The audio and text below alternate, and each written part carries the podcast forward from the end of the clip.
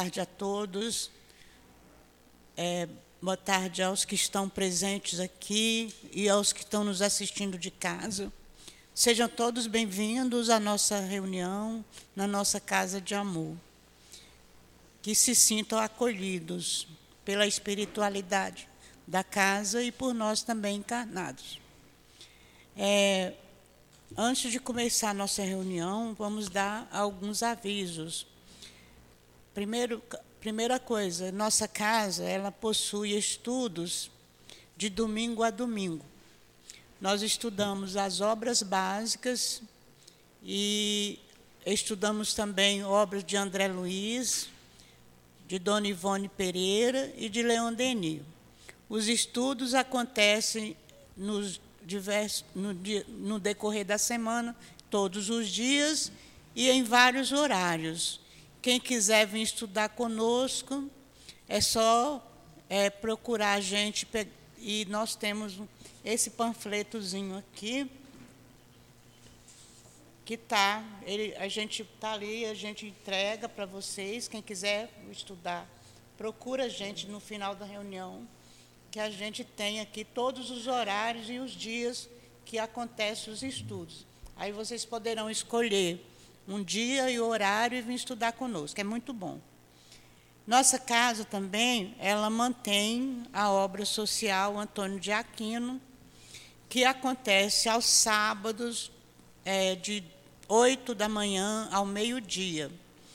As crianças com as mães chegam pela manhã, 8 horas, elas tomam o café da manhã, vão para a sala estudar, estão estudando o livro dos Espíritos, e o mesmo tema as mães também estão estudando é, em local separado, mas estão estudando o mesmo tema que as crianças estão estudando. Almoçam e retornam aos seus lares. E nós estamos sempre precisando de alimentos não perecíveis. Então, quem puder nos ajudar, contribuir, trazendo pelo menos um quilo de alimento já ajuda tanto na composição da cesta básica, como na, composição, como na, na alimentação das, que é dada às crianças. Então, quem que puder, puder trazer arroz, feijão, óleo, é, enfim, esses itens que fazem parte de uma cesta básica, será bem-vindo para a gente aqui, vai muito nos ajudar. Nós temos também o nosso bazar, é, então, quem tiver roupas que estiver em bom estado de uso, cintos, bolsas, sapatos, que puder nos doar, a gente comercializa, a gente doa também para as mães, as, as mães, e a renda é revestida para a obra social. O nosso estudo hoje, nós vamos é, estudar o livro dos Espíritos, da questão 511, a questão 511 a 521. É, o nosso Marcos Ribeiro vai fazer o, o, é, a sustentação na, da, do passe, o capítulo 8 do Evangelho segundo o Espiritismo, item 9 e 10. É, hum? ah, a nossa palestrante é a nossa Berenice Lima, acaba de chegar. É, então, é ela que vai fazer a nossa a palestra sobre essa questão aqui do Livro dos Espíritos, 511 a 521. É, o, o item é a intervenção dos espíritos no mundo corporal. Então, pergunta ela se ela quer que eu leia qual questão que ela quer que. Hum? Tá. Então, eu vou fazer a leitura do Evangelho, do o item 9, para a gente fazer a nossa prece, para dar início à nossa reunião. O Evangelho segundo o Espiritismo, é o capítulo 8, Bem-aventurados que têm puro coração, o item 9 e 10, que será comentado pelo nosso amigo Marcos Ribeiro. Enquanto Jesus estava falando, um fariseu o convidou para ir jantar em sua casa. Tendo entrado, ele pôs-se à mesa. O fariseu, então, começa a dizer para si mesmo: Por que ele não lavou as mãos antes de comer? E o Senhor lhe disse: Agora vós, os fariseus, limpais o que está por fora do copo e do prato, mas o interior dos vossos corações está cheio de rapinas e de iniquidades. Insensatos que sois! Quem fez o que está por fora, não fez também o que está por dentro? Está em Lucas, capítulo 11, versículo 37 a 40. Vamos então pensar em Jesus para fazermos a nossa prece, para dar início à nossa reunião. Senhor Jesus, Mestre querido, Mestre amado, aqui estamos, Senhor, mais uma reunião nesta tarde de sábado para estudar o livro dos Espíritos e te pedimos a tua ajuda, a tua proteção, para todos nós que aqui nos encontramos, que o Senhor possa nos ajudar, que o altivo possa também nos ajudar, ajudando a Berenice, inspirando ela, amparando a todos nós. Que seja, Senhor, em teu nome, em nome de Deus, em nome do altivo e da coluna espiritual da nossa casa de amor, que seja em nome do amor que possamos dar por iniciado a nossa reunião da tarde de hoje. Graças a Deus.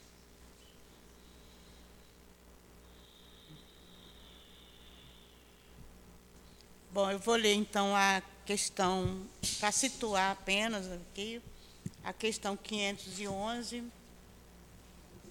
É, então, o, o, título é a Intervenção dos Espíritos no Mundo Corporal. E a questão 511 fala assim: Além do espírito protetor, um mau espírito também está ligado a um indivíduo com o fim de impedi-lo, ao impeli-lo ao mal e, e de lhe proporcionar uma oportunidade de lutar entre o bem e o mal? Ligado não é o termo. É bem verdade que os maus espíritos procuram desviar do bom caminho quando encontram ocasião de fazê-lo. Porém, quando um deles se liga a um indivíduo, ele o faz por si mesmo, porque espera ser ouvido. Então, a luta entre o bom e o mal vence aquele cuja influência o homem cede. 512. Podemos ter vários espíritos protetores? Cada homem sempre tem espíritos simpáticos, mais ou menos elevados que a ele, se afeiçoam e por ele se interessam, como há também os que o assistem no mal. Vamos passar a palavra à nossa Berenice, que Jesus abençoe e ajude.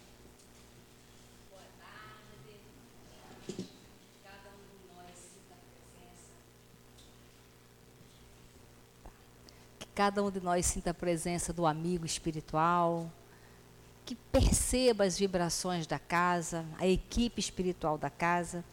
Esse estudo de hoje, que é o capítulo 9, a intervenção dos espíritos no mundo corporal, é de fundamental importância a gente compreender, porque nós estamos aqui nesse mundo corporal.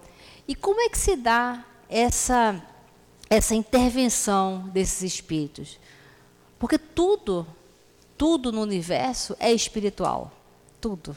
Os espíritos estão aqui. Nós, espíritos, estamos aqui. Neste momento, muito presos dentro desse corpo carnal.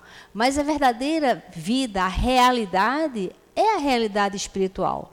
Nós estamos numa escola, no mundo terreno, nós, espíritos, que temos uma individualidade e é, uma capacidade enorme no mundo, no mundo material, reencarnamos, ficamos limitados nesse corpo apenas para a gente prestar atenção na vida. É a limitação que, que a lei de Deus nos dá para que a gente preste atenção, porque senão, fora do corpo, a gente fica nessa sensação de vagueando. Por quê? Porque às vezes a gente, a gente não tem rumo, a gente não quer se debruçar no nosso futuro. De onde eu vim, para onde eu vou, como é que funciona. Então, nós estamos na cadeirinha do pensamento? Não, agora você vai reencarnar, ficar lá dentro do corpo, na cadeirinha do pensamento, prestando atenção na vida, na vida real, que é a vida espiritual. Nesses, nessas é, perguntas que nós vamos estudar, ela está dentro do subtítulo onde fala anjos de guarda, espíritos protetores, os espíritos familiares ou simpáticos. No Evangelho, lá para frente, no capítulo 28 das preces, tem uma prece, inclusive, nos facilitando esse convívio com o nosso anjo de guarda. Porque muitas vezes a gente é, dá para o anjo de guarda apenas a conotação de um guarda-costa. E a gente fica, às vezes, com a sensação: olha, ele está sempre do seu lado o dia inteiro. Olha, para ele estar tá o dia inteiro, ele tem que ser ocioso. E anjo de guarda não é ansioso. Esses espíritos, eles são trabalhadores. Então, a doutrina espírita nos proporciona ter esse conhecimento. Agora, quem vai decidir como vai lidar com esse conhecimento como vai se enriquecer com esse conhecimento e principalmente como é que vai investir na sua vida espiritual com a visão de futuro, aí é cada um de nós. Né? Quando nós fazemos um curso, é, todos nós temos uma profissão, ou ao, quando não tem uma profissão estabelecida, é, formal, sempre tem alguma coisa que nos favorece. Né? Às vezes a pessoa opta por ser a profissão de mãe, de ficar se dedicada à família.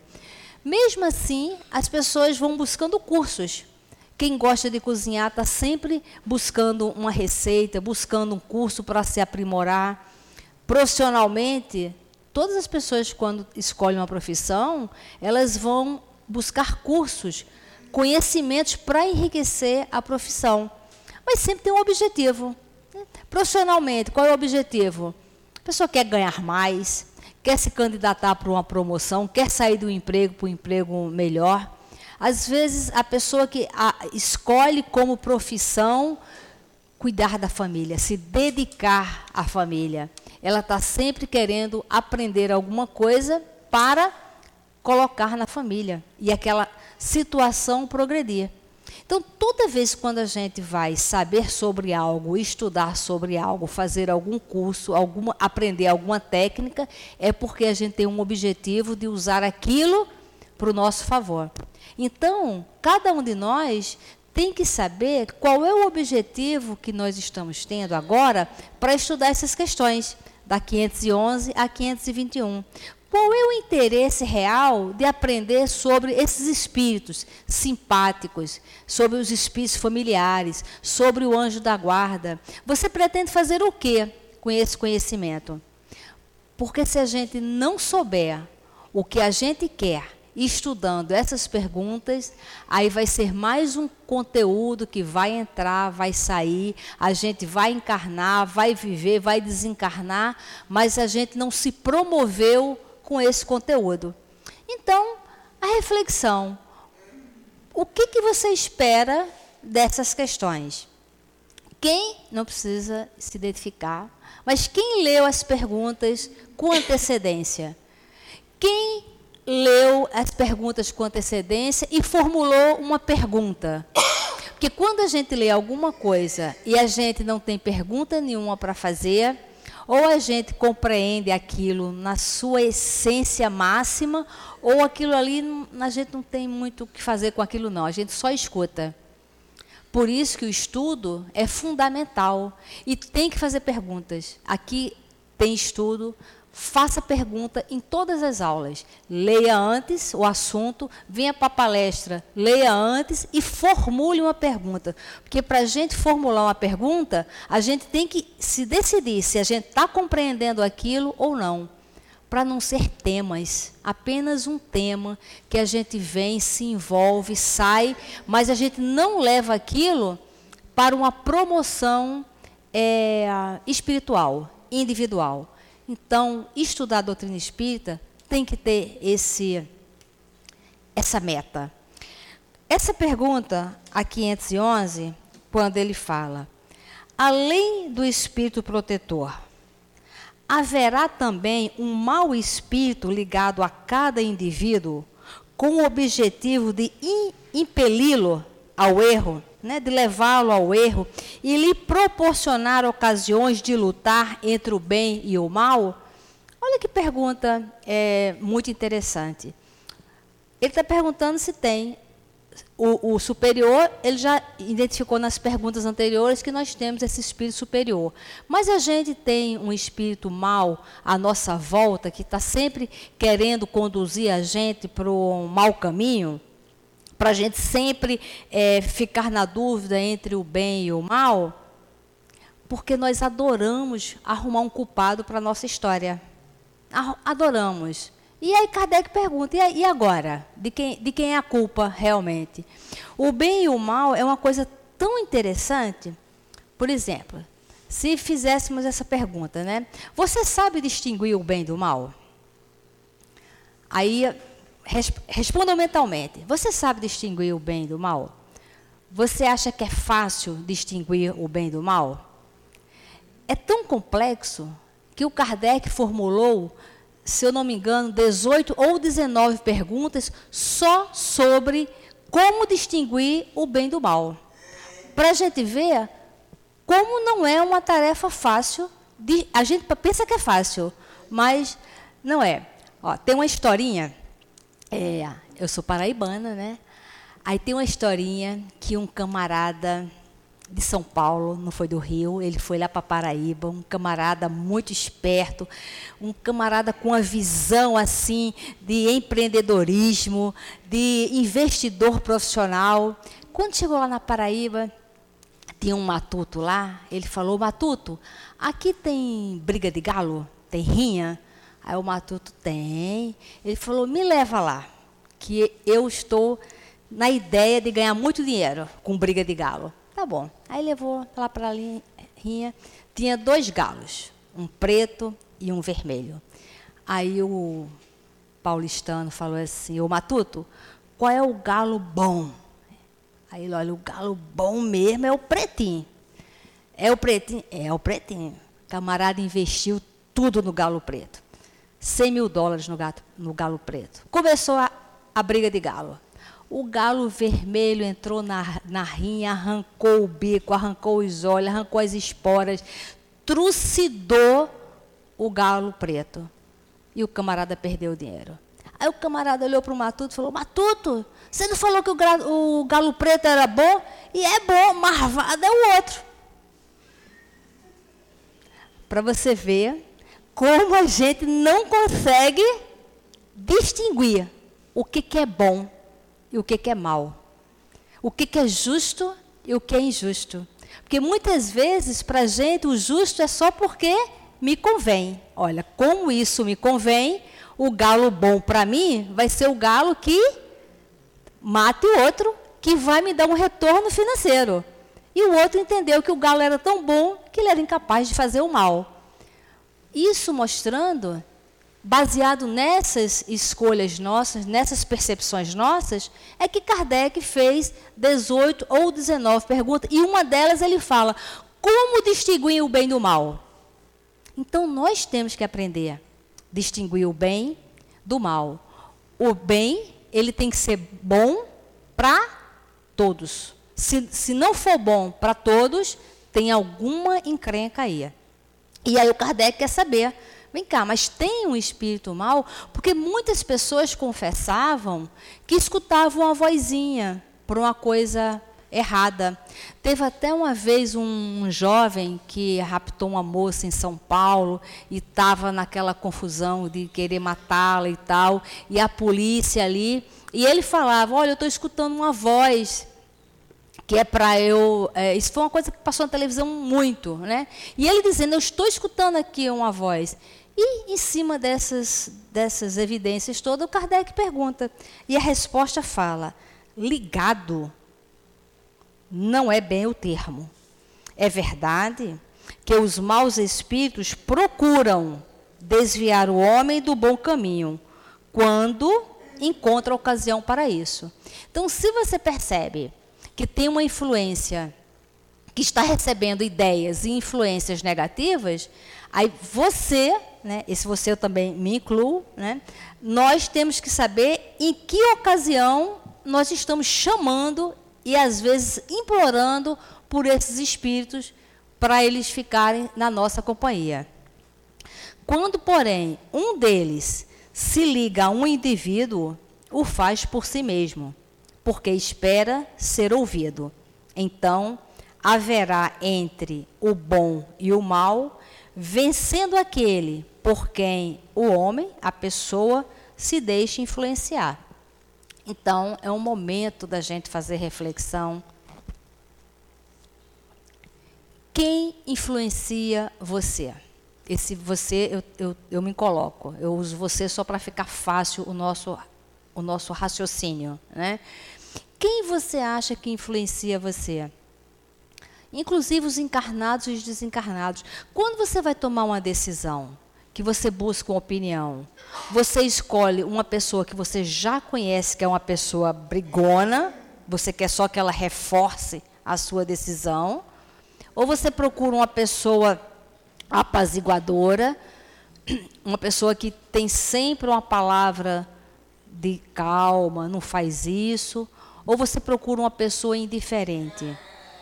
Porque nessas buscas que nós fazemos para pegarmos conselhos, aí é a grande dica. Qual é a busca que nós fazemos no mundo espiritual para fixarmos essas alianças? Então, e outra coisa para a gente refletir. Quantas pessoas buscam você, né, me buscam, buscam cada um de nós, para um conselho, o que, que você geralmente aconselha? Você aconselha, vai mesmo, quebra tudo, sabe, onde já se viu, chuta o pau da barraca mesmo? Ou você dá uma palavra de calma, espera um pouco, ou para você é indiferente, tanto fez quanto tanto faz. Porque é a partir da nossa conduta diária, é a partir da nossa percepção do mundo que essas associações é, aparecem para cada um de nós. E podemos ter muitos espíritos protetores, é muito interessante que lá no nosso trabalho é, muitos jovens têm, têm um projeto, que é o projeto Eurípides de Barçanufo Educação do Espírito, que são jovens que já foram presos, né, que tiveram o caminho muito, muito, muito errado. E uma vez um deles, aliás, o segundo que chegou pedindo ajuda, porque a gente fala, olha, quando quiser ajuda para sair dessa vida e ter uma visão de futuro profissional, nos buscam. E a gente faz um planejamento. E às vezes nesse planejamento, olha, você vai morar aqui, ó, e rédea curta, limites, profissionalização, capacitação, visão de futuro. E um, um que foi preso, esse rapaz foi preso três vezes. Aí ele falou, pois é. Eu falei, o que, que você pensava quando você estava lá? Não, eu pensava, né? Qual é o propósito de Deus de eu estar aqui? Eu falei, bom, e qual foi a sua conclusão que você chegou? O que, que Deus tem a ver com você estar lá dentro? Porque o propósito dele não foi você ter reencarnado para isso.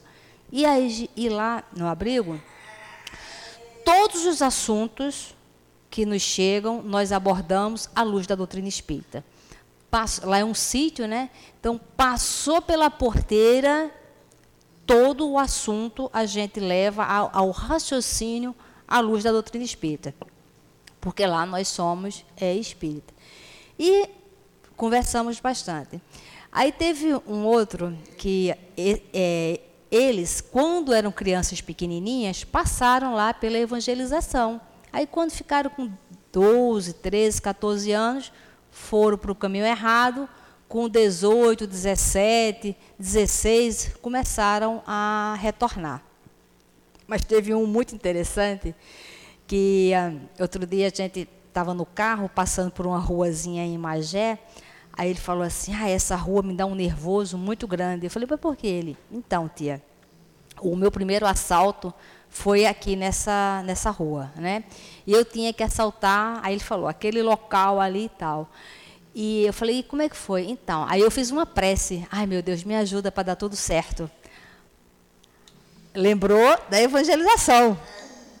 Aí ele falou que quando foi de noite e tal, armado, olha só, não tem a menor condição de estar armado aquela criatura, mas quando foi armado e tal, ele tropeçou, fez um barulho, a pessoa percebeu e começou a gritar. Aí eu falei assim, e na hora que ela começou a gritar, eu só falava, ai, graças a Deus, meu Deus, graças a Deus que, que deu tudo certo. E no fundo, no fundo, ele estava com muito medo daquilo, mas ele tinha que dar aquela prova e ele falou que ele decidiu que, olha, me bota para fazer outra coisa. Para fazer esse tipo de assalto, não. Ele tem medo de escuro, tem medo de altura, tem um monte de medo, não ia, não ia realmente dar certo. Mas se lembrou de uma coisa que ele aprendeu na evangelização. Antes de fazer alguma coisa, você faz uma prece. Faz uma prece e escuta. E aí deixa as coisas acontecerem. Né? Nós estamos nos afastando da religiosidade. Embora nós estejamos num momento de muitas religiões no mundo, nunca teve tantas religiões no mundo, nunca teve tantas casas religiosas no mundo quanto os dias atuais. Mas, com tudo isso, individualmente, nós estamos nos afastando da religiosidade, fazendo os pontos de religião apenas pontos sociais, pontos de encontro, de informação, de risadas, de amizade, de trabalho social, um monte de coisa legal. Mas o mais importante é que cada um de nós busque a Deus e a prece é de fundamental importância. Essa prece individual, antes de qualquer coisa que você vá fazer. Qualquer coisa que vá fazer. Se ligar, porque na hora que a gente se predispõe a ligar, mesmo para ir fazer uma coisa errada, foi naquele momento que desanuviou um monte de coisa para esse, esse jovem. Né?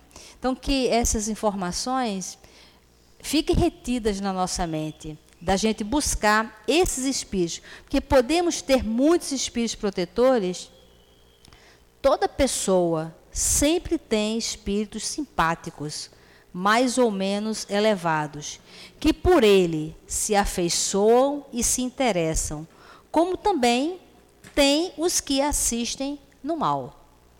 Então, a assistência é sempre presente. A determinação de quem nós vamos convidar é uma determinação estritamente pessoal. Que a gente se habitue, que a gente se habitue. Quando a gente estiver na frente de uma televisão, vendo que tipo de programa que a gente está vendo, a gente se perguntar: será que o doutor Bezerra estaria comigo aqui? Assistindo esse programa? Será que o altivo estaria presente? Será que Leon Denis estaria aqui do meu lado, curtindo essa programação que eu estou curtindo? Porque com a facilidade das mídias, isso amplia bastante a nossa associação com o mundo espiritual. Porque cada vez mais a gente tem mais informação e mais situações para a gente opinar. E como opinião e conselho, a gente não, não, é, a gente não se endivida monetariamente por dar um conselho errado, não se paga imposto, se dá à vontade, né? a gente começa a falar muita bobagem. E a gente vai o quê? Se encalacrando com isso. A gente tem que perceber que toda vez quando você pega um celular e você passa uma informação errada, quando você passa uma informação denegrindo a imagem, seja lá de quem for, quando você passa alguma coisa que você não tem que 100% que aquilo foi verdadeiro, E se aquilo que, mesmo tendo sido verdadeiro, se aquilo ali causa impacto ou não na vida de alguém e você apenas repassa, não tenha dúvida que isto aqui favorece demais as nossas ligações mentais com o mundo espiritual. Não tenhamos dúvida sobre isso, porque a gente está pensando. No livro Nos Domínios da Mediunidade, tem um capítulo, é o capítulo 15. É, leiam, estudem esse capítulo. É um jornalista, um rapaz, ele está num bar e ele quer fazer sucesso. Ele quer fazer sucesso com uma notícia aconteceu realmente um, um crime, é verídico, aconteceu uma situação, mas ele quer remexer naquela situação porque ele quer ter notariedade em cima daquele evento. O evento aconteceu, aconteceu. As pessoas estavam erradas, estavam erradas. Aconteceu um fato. Só que ele queria se promover em cima daquele fato. E ele começou a escrever escrevendo visando o quê? Não relatar o fato, mas se promover. Como é que eu vou aparecer com isso aqui? Como é que eu vou ter curtidas com isso aqui? Como é que eu vou atingir o máximo de pessoas com isso aqui? E na hora que ele começa a pensar, se vinculam a ele os espíritos ligados àquele caso, inclusive um dos obsessores da moça, tem uma moça envolvida. Que aí encontra no campo mental dele um campo fertilíssimo para colocar ideias, palavras, situações, e ele escreve brilhantemente. E nesse momento o Hilário faz um estudo de como esse espírito obsessor da moça, que não tem ligação nenhuma com esse jornalista, mas a partir daquele momento que ele quis se aproveitar de, um, de uma coisa grave, de pessoas que ele não conhece, ele gerou uma simpatia com aquele obsessor. E como aquele obsessor encontrou nele um campo fértil para escrever, o que, que vai acontecer? Uma amizade uma amizade que pode trazer para ele até sucesso, mas ele vai pagar muito caro por isso, pelo nível de amizade. Então, isso é um caso do jornalista. Hoje em dia, todos nós fazemos o papel de jornalismo. Quando a gente repassa as notícias, todos nós somos jornalistas. Todos nós estamos sendo porta-vozes do nosso dia a dia emitindo opinião. Aí alguém pode estar perguntando, mas a gente vai se calar? No Evangelho tem uma pergunta específica sobre isso. Antes de falar do Evangelho, na época de Leon Denis, na época que estava o auge da divulgação da doutrina espírita, a divulgação na comprovação da comunicabilidade dos espíritos, tinha uma pessoa do grupo que era médium, tinha mediunidade. E na passagem, na, é, num momento mediúnico, ele fazia lá as grandes revelações, era um médium muito atuante. E ele foi ficando muito vaidoso. E aí, o que, que aconteceu? Médium, quando fica muito vaidoso, os espíritos trabalhadores não encontram o campo apropriado da humildade da alegria de servir, porque são esses componentes que atraem os espíritos. O médium muito vaidoso, ganhando notariedade, ele foi se isolando e os espíritos foram se afastando por não ser compatível mais à vibração. E Leon Denis percebeu. O médium muito vaidoso começou a fazer o quê? Mistificar. Começou a inventar começou a criar comunicações. E o Leon Denis percebeu. O que, que o Leon Denis fez? Chamou ele no particular e falou: Olha, eu estou percebendo que você está mistificando. Não faça mais isso. Ok? Ok. Ele continuou fazendo o mesmo papel. Leon Denis chama ele de novo. Olha, você está mistificando e você precisa parar, porque se você não parar, você vai sair do grupo. Eu vou tirar você do grupo. E nesse grupo, eles faziam sessões que convidavam jornalistas, juízes, pessoas da sociedade para ver a veracidade das sessões mediúnicas. E esse rapaz vira para o Leonardo e fala: Olha, todo mundo já me conhece. Se você falar para as pessoas que eu estou mentindo, vai pegar mal para a doutrina, vai pegar mal para vocês. Olha que saia justa ficou Leon Denis. E Leon Denis falou assim: Bom, eu não vou compactuar com isso. Se você continuar, eu vou declarar a sua saída e se você continuar, eu vou dizer o motivo.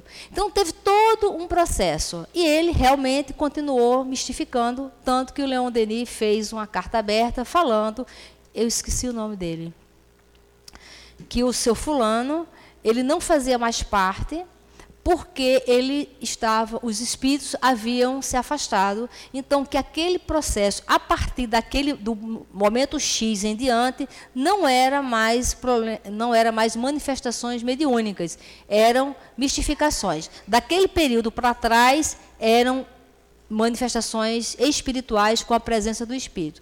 De um determinado momento para frente, e as pessoas do grupo ficaram indignadas porque Leon Denis ia colocar em risco um grupo que estava sendo já conhecido pela Europa como um grupo sério de trabalhadores, estudiosos e praticantes da doutrina espírita.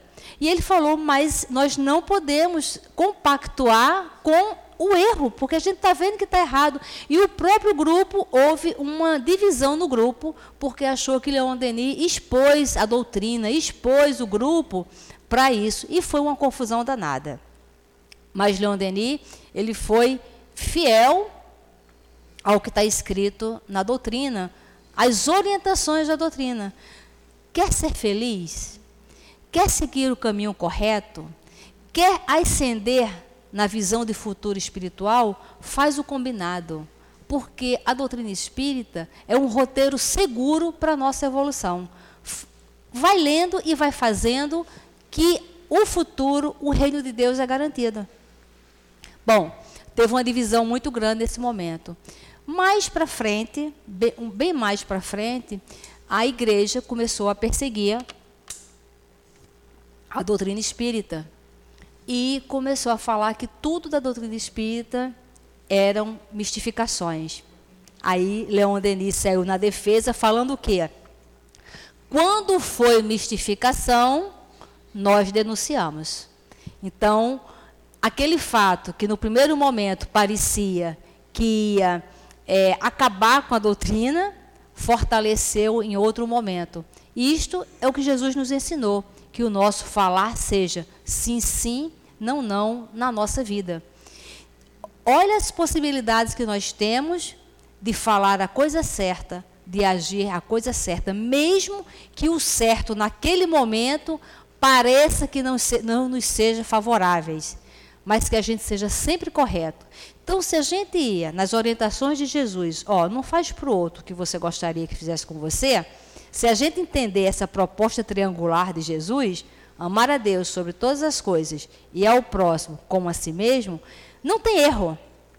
Pois bem, nesse livro, nos domínios da mediunidade, a gente vê uma confusão, uma loucura essa associação de ideias de um encarnado com um espírito malfeitor apenas porque ele quis fazer uma fake news.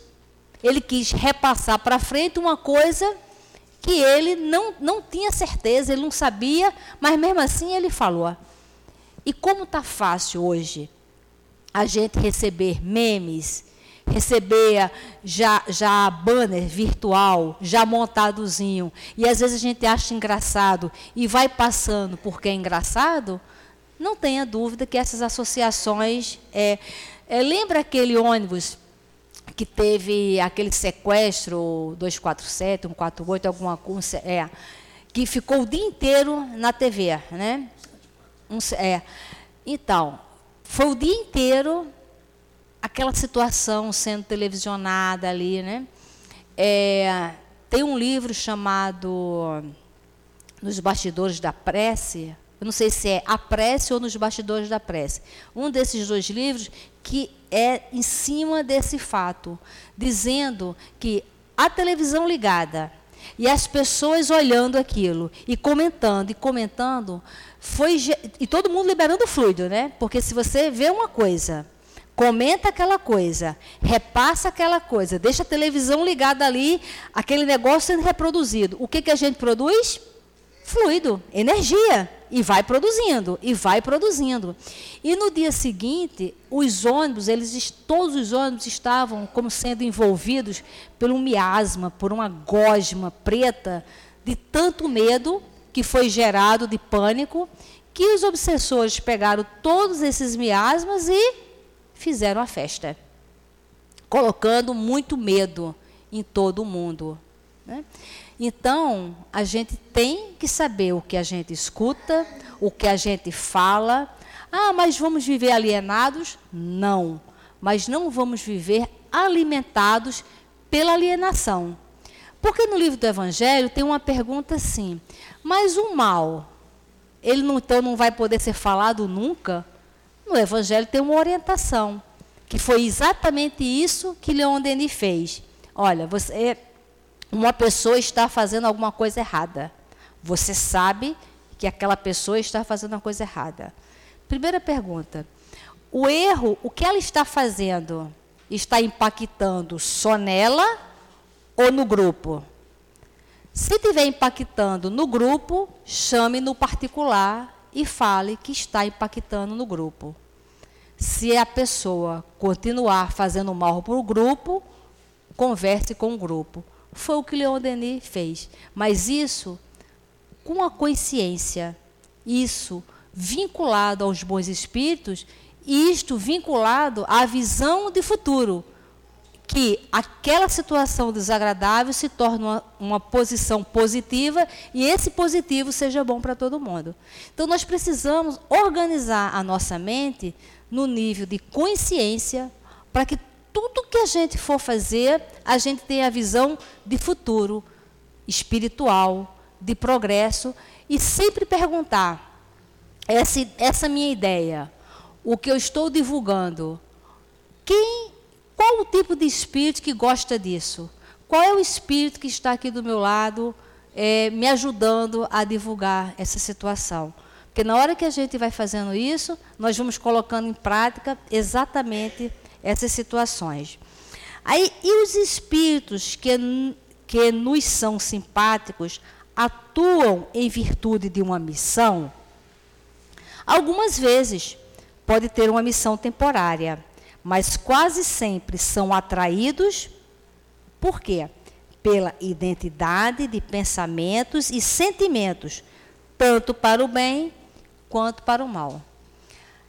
É, no, no, no Evangelho tem uma prece nos incentivando a fazer essa prece para criarmos laços com os nossos anjos de guarda. Né? Leia, leia a prece, Leia o prefácio da prece.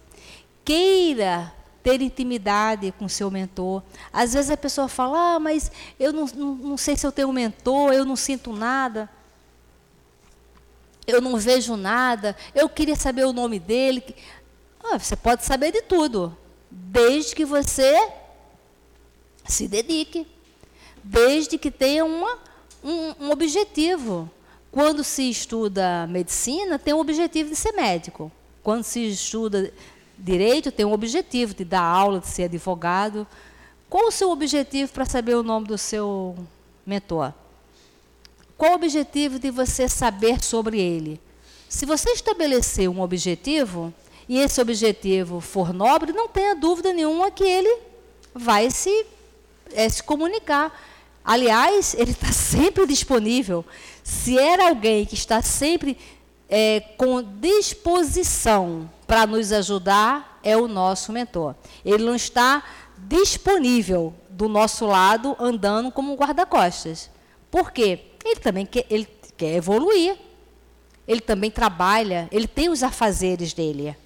Agora, ele está disponível para nos ajudar, não tenha dúvida. Quer a companhia dos bons espíritos? Veja o, quem você gostaria de ter a companhia. Porque Leon Denis, no livro Depois da Morte, ele fala: se alguém, quando ele desencarnar, se alguém quiser a companhia dele para os estudos, qualquer estudo, não é só estudo da doutrina espírita, não, ele está disponível. Então, se está fazendo um curso, vai fazer vestibular, quer passar numa prova estudando, tem dificuldade de estudar, conversa com o Leon Denis. Leon Denis me ajuda a, a, a eu fazer um esquema de estudo. Me ajuda a eu organizar minha mente. Não é assim, olha, eu quero passar, me ajuda e vou para a praia e lá na hora você me dá o bizu da prova. Não é assim que funciona. Quantos médicos tem um livro chamado A Linguagem, a Linguagem de Deus. É, foi na época do, do grande é, boom do genoma humano. O Joseph, acho que é Joseph Colley o nome dele, não me lembro. Ele era o diretor em Nova York é, estudando o genoma humano. E foi uma, uma situação. Ele era ateu, era uma pessoa cética, era uma pessoa assim, completamente materialista.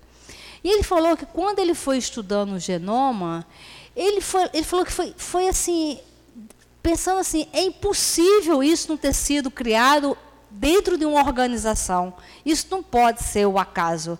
E ele foi se aproximando muito de Deus da ideia de Deus. E aí, o, na época, era o Bill Clinton, que era o presidente dos Estados Unidos, e o Tony Blair era o secretário da Inglaterra, e foi televisionado a ligação do Bill Clinton para o Tony Blair, falando dessa grande descoberta do genoma humano, humano. E o Bill Clinton usou uma frase: Olha, nós conseguimos, nós estamos conseguindo entender a linguagem de Deus. E ele falou que essa frase do Bill Clinton foi uma coisa tão impactante para ele que ele escreveu um livro, A Linguagem de Deus, contando a experiência dele de quando ele estava é, à frente desse desenvolvimento. E que isso, e esse livro, e essa ideia, inclusive, é, os cientistas né, acabaram é, excluindo ele. Mas ele falou que foi uma experiência excepcional quando ele, nas experiências dele ali do genoma, ele pedia a Deus que clareasse aquela situação. Então, Deus está para todos.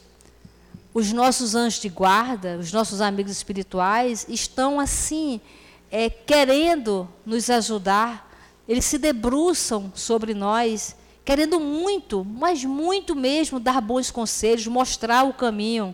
Nós é que não queremos.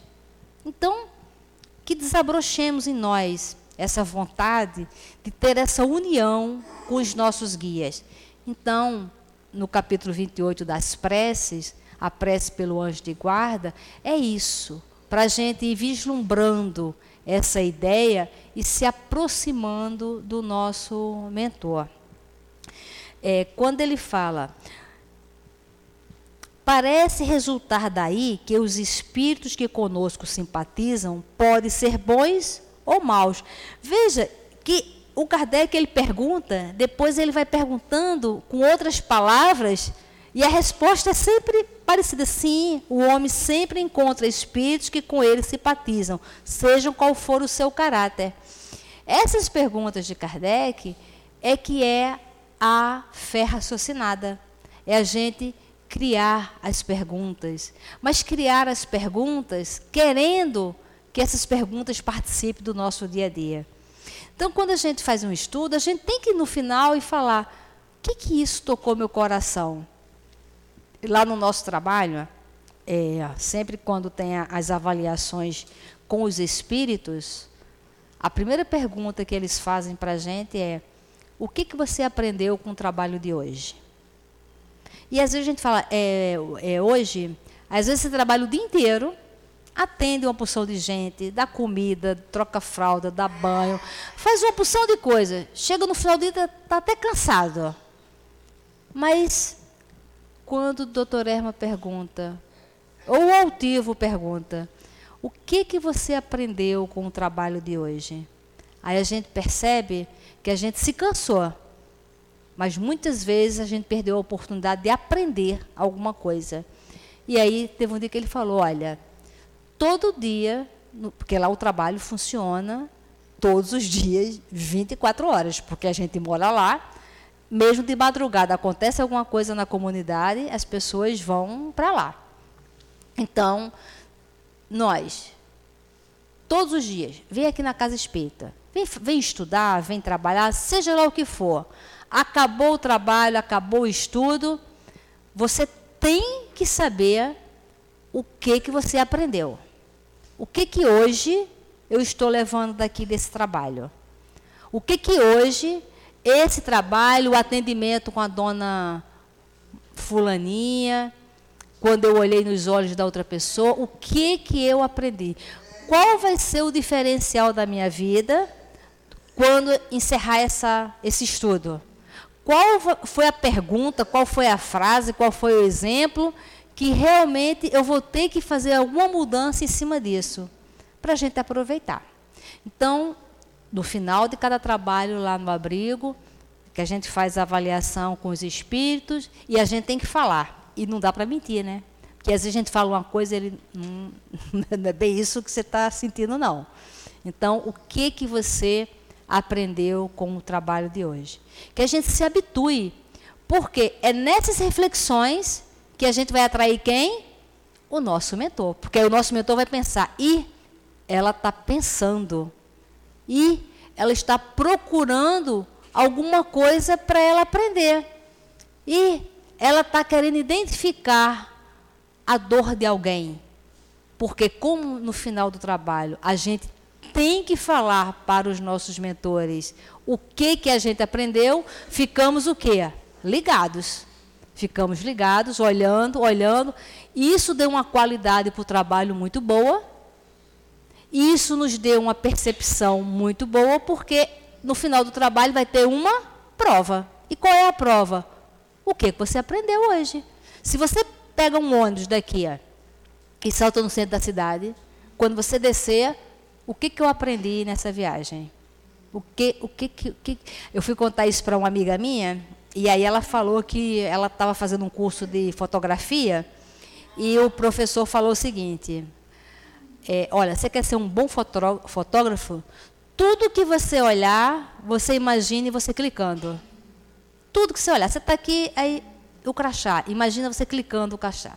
Né? Para você ter a percepção e as coisas não passarem por você e você perder aquela fotografia que é o show. Porque todos esses fotógrafos que tiram a, aquela fotografia que ninguém tira, é esse olhar. Ele olha para a cadeira, às vezes ele tira uma foto de uma cadeira que vende. Aí ele vai para o fabricante, quando o fabricante olha, ele paga uma fortuna por aquela foto de uma cadeira, mas que aquela foto, como diz na minha terra, tem borogodó. Que você olha e você quer comprar a foto. Por quê? Ele, é uma foto diferente. Então, ela falou. E ela mora na Barra e ela trabalhava no Leme. Então, ela ia, né, e pelo ali ah, que desce no Leblon e ia pela orla o tempo inteiro. Então, ela falou que quando parava no sinal, ela ficava treinando, né, a pessoa atravessando a rua, o tênis, o andar e tal. E aí ela falou, Berê, depois de uns 15 dias mais ou menos, eu percebi que ela, ela tem uma loja lá, então ela fazia esse trajeto, assim, há mais de 10 anos que ela fazia esse trajeto. E durante esse período que ela fez esse, esse exercício, ela falou que assim, no 15 quinto dia mais ou menos, ela percebeu que, como ela fazia na mesma hora, ela falou que era sempre as mesmas pessoas, no mesmo sinal. Aí ela falou assim, gente, será que essas pessoas, elas estavam aqui também 10 anos atrás? Está percebendo? Né?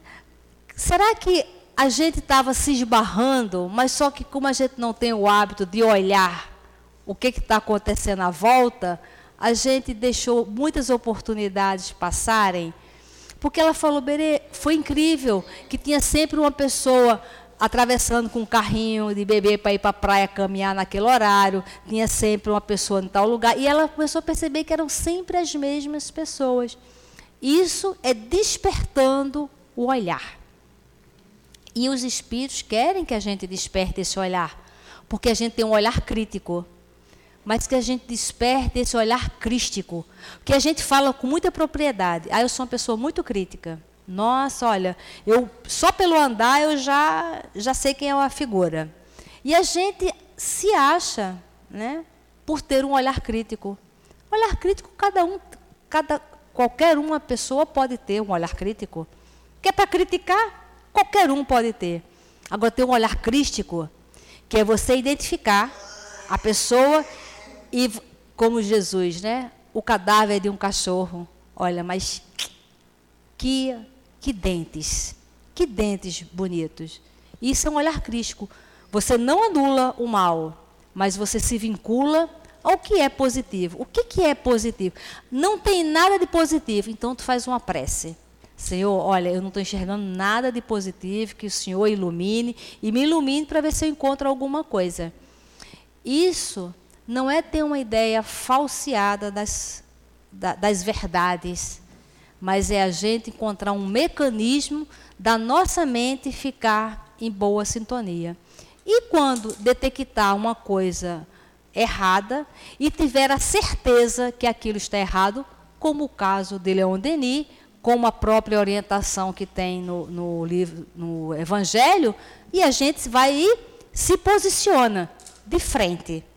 Não se posiciona às escondidas, né? Que eu estou com um problema com ele, eu não falo com ele, mas eu falo o problema para todo mundo e acaba que a gente não resolve as coisas. A gente pulveriza as coisas e a gente realmente não resolve. Porque todos nós que estamos reencarnados, nós estamos com um passado aí muito complicado.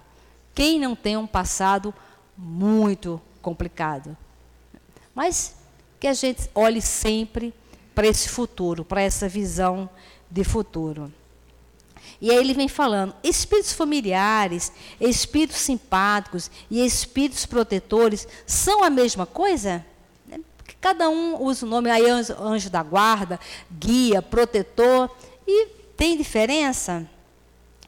E ele responde: há muitas gradações na proteção e na simpatia. Dá-lhes os nomes que quiseres o espírito familiar é antes o amigo da casa. Então aqui é, essa resposta é grandinha, dever de casa, que ele vem falando as pequenas diferenças de um para o outro, né? Porque um espírito simpático, ele vai simpatizar com o quê? Com as suas ideias. Se as suas ideias forem bacanas, vai ser um espírito bacana. Se as suas ideias for de bagaceira, vai ser um espírito que gosta daquilo. Mas quem, isso é o mais importante, a gente saber. Quem define e quem decide qual o espírito que vai estar coladinho com você é você. Deus é tão misericordioso que o poder da felicidade e todo o poder de escolha está nas nossas mãos. Então nós não podemos culpar espírito nenhum. Porque tudo tem que ser definido e decidido por cada um de nós. Que a gente aproveite esse poder que nós temos e vamos decidir evoluir, aproveitando a reencarnação. Muita paz. Nós agradecemos a nossa Berenice, que ela possa estar aqui conosco mais vezes. Muito bom o estudo dela. E vamos passar para a segunda parte, vamos pedir aos médiuns que ocupem seus lugares.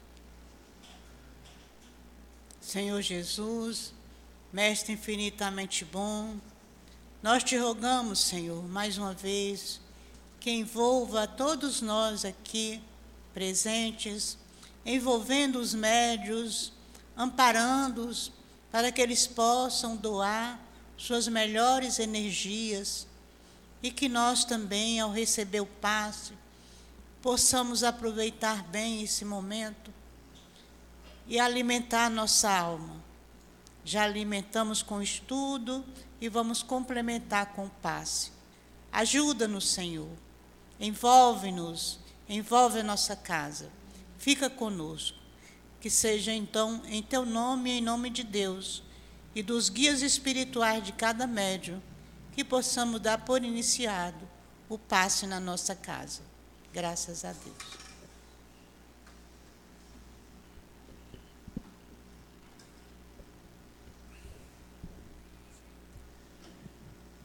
Enquanto Jesus estava falando, um fariseu o convidou para ir jantar em sua casa. Tendo entrado, ele pôs-se à mesa. O fariseu então começa a dizer para si mesmo: Por que ele não lavou as mãos antes de comer? E o Senhor lhe disse: Agora vós, os fariseus, limpais o que está por fora do copo e do prato, mas o interior dos vossos corações está cheio de rapinas e de iniquidades. Insensatos que sois, quem fez que está por fora, não fez também o que está por dentro? Os judeus haviam menosprezado os verdadeiros mandamentos de Deus para se dedicarem à prática de regras estabelecidas pelos homens, das quais seus severos observadores faziam casos de consciência. A essência muito simples acabara desaparecendo sob a complicação da forma. Como fosse mais fácil praticar atos exteriores do que se reformarem moralmente. Lavar as mãos do que limpar o coração, os homens iludiam a si mesmos e se acreditavam kits para com Deus, porque se habituavam a essas práticas, mas continuavam como eram, pois lhe ensinavam que Deus não exigia mais nada. Eis porque o profeta disse: É em vão que este povo me honra com os lábios, ensinando máximas e leis humanas. Assim também aconteceu com a doutrina moral do Cristo e acabou sendo colocado em segundo lugar, o que faz com que muitos cristãos, da mesma forma que os antigos judeus, acreditem ter a salvação mais assegurada pelas práticas exteriores que pelas práticas da moral. É a esses acréscimos, feitos pelo homem à lei de Deus, que Jesus se refere ao dizer: Toda planta que meu Pai Celestial não plantou, será arrancada.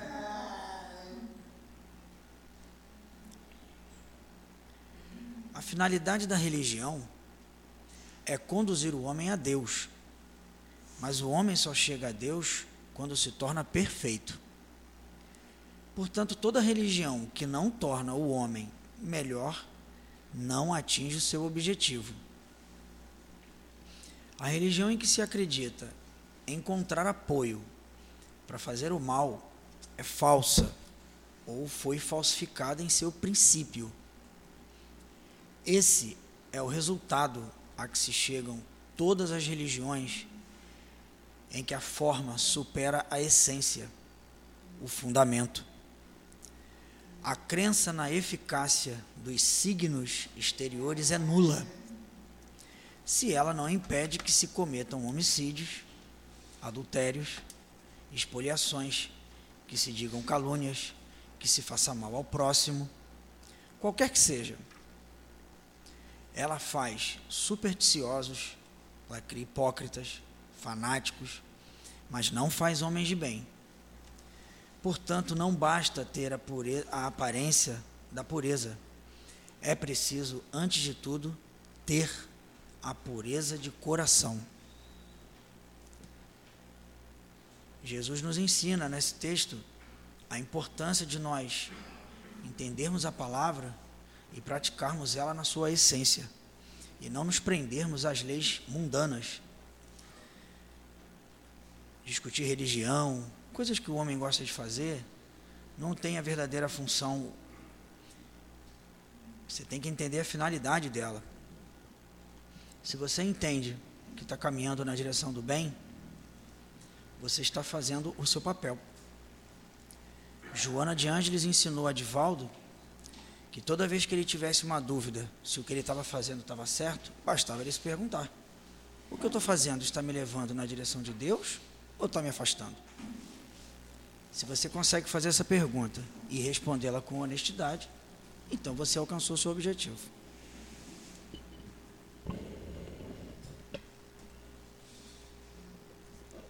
Vamos então voltar nossos pensamentos novamente para Deus, para Jesus e vamos agradecer. Senhor Jesus, Mestre querido, é com alegria em nossos corações que te agradecemos, Senhor, por essa tarde de estudos e de aprendizado que tivemos nesse sábado. Que teu amor possa envolver todos nós, levando-nos para casa, sob a tua proteção, sob o teu amparo, sob a tua paz. E que o, o que aqui recebemos, Senhor, nós possamos dividir com os nossos familiares que aqui não puderam vir. Obrigado, que seja em nome de Deus, em teu nome, Jesus, em nome do altivo, da coluna espirituais que de, de, do dirigente da nossa casa, em nome do amor que possamos dar por encerrado a nossa reunião da tarde de hoje. Graças a Deus.